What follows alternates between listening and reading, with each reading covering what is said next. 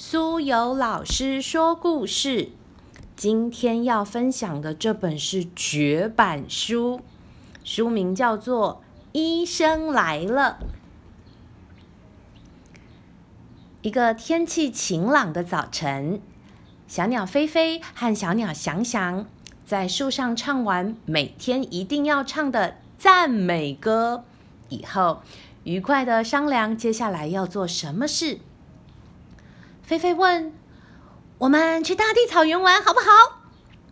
想想马上高兴的说：“好啊，好啊！我们去大地草原上唱歌玩耍，那里最棒了。”菲菲注意到树下对面的利伯医生家，大门还是关得紧紧的。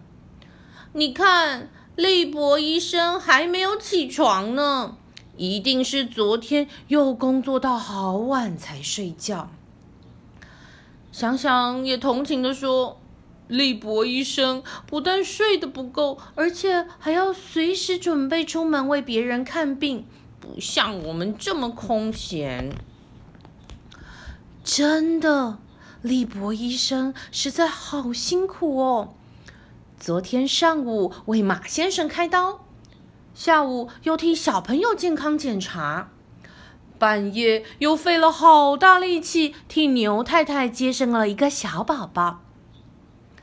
医生正睡得香甜时，床边的电话铃声响了，铃铃。利博医生迷迷糊糊的起来接电话，喂。电话中。一个声音像连珠炮一样的说：“利伯医生啊，请你快点来呀！我是急忙忙太太，我的儿子吉多多病得好厉害呀！你再不来，可能啊可能就来不及了呀！”急忙忙太太说了一半，就大哭起来。急忙忙太太是镇上有名的紧张大师。对任何一点小事都很容易担心害怕，急得不得了。利伯医生在电话里安慰对方：“吉太太，冷静一点啊！你放心，我马上来。”利伯医生挂上电话，赶紧脱掉睡衣睡袍，换上外出服。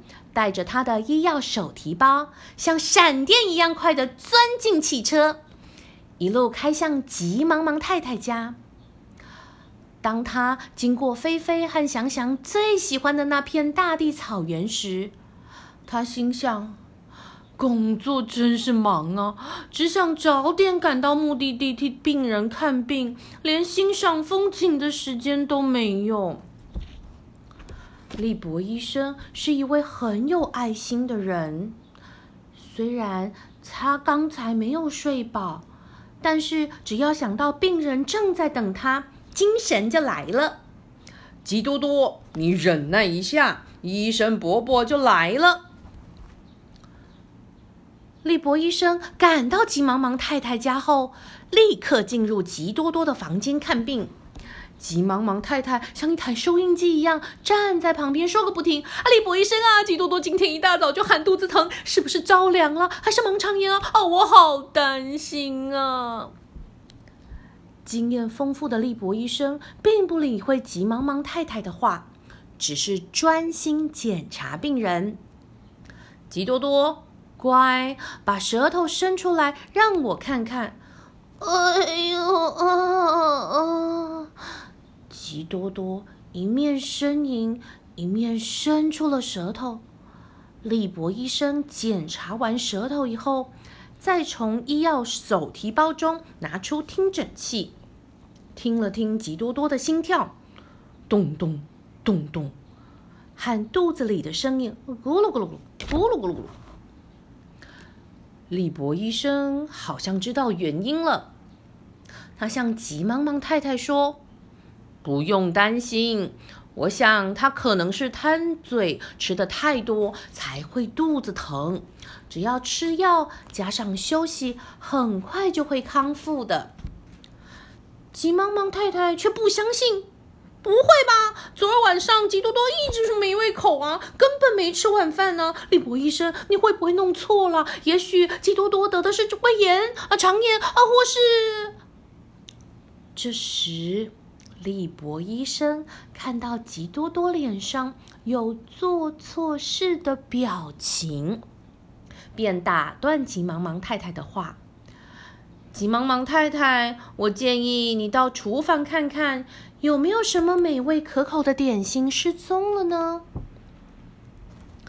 急忙忙半信半疑的赶紧走到厨房，乒乒乓乓东翻西找了一会，传来一声：“啦！我昨天下午才烤的起司蛋糕，怎么只剩下一小块了呢？”然后。他捧着空荡荡的蛋糕盘子，气冲冲的走出来，问吉多多：“都是你吃光了吗？”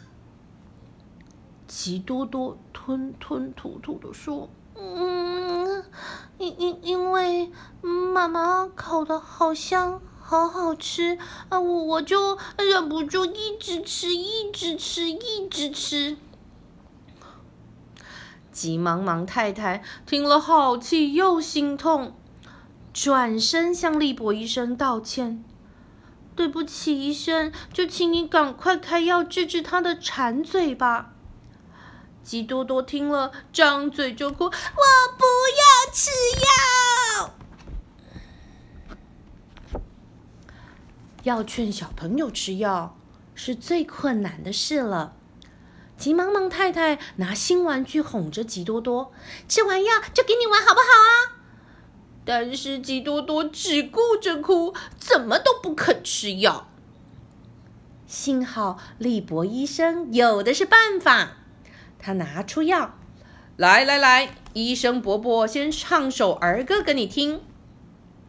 医生来了，医生来了，穿过大街，经过草原，为了要看吉多多。医生来了，医生来了，看看舌头，听听心跳，喝下药水，病就好。吉多多听得呆住了，嘴巴张得好大。李博医生就趁这个时候，把药水一咕噜的就灌进吉多多的口里。啊，忙了半天，好不容易回到自己的家。李博医生换上睡衣睡袍，倒在庭院中的躺椅上。啊，趁电话铃声还没响之前，好好睡一觉吧。今天的故事到这边结束了。现在正是疫情让医护人员忙碌的时期，记得要体贴医护辛苦，我们也要乖乖待在家中哦。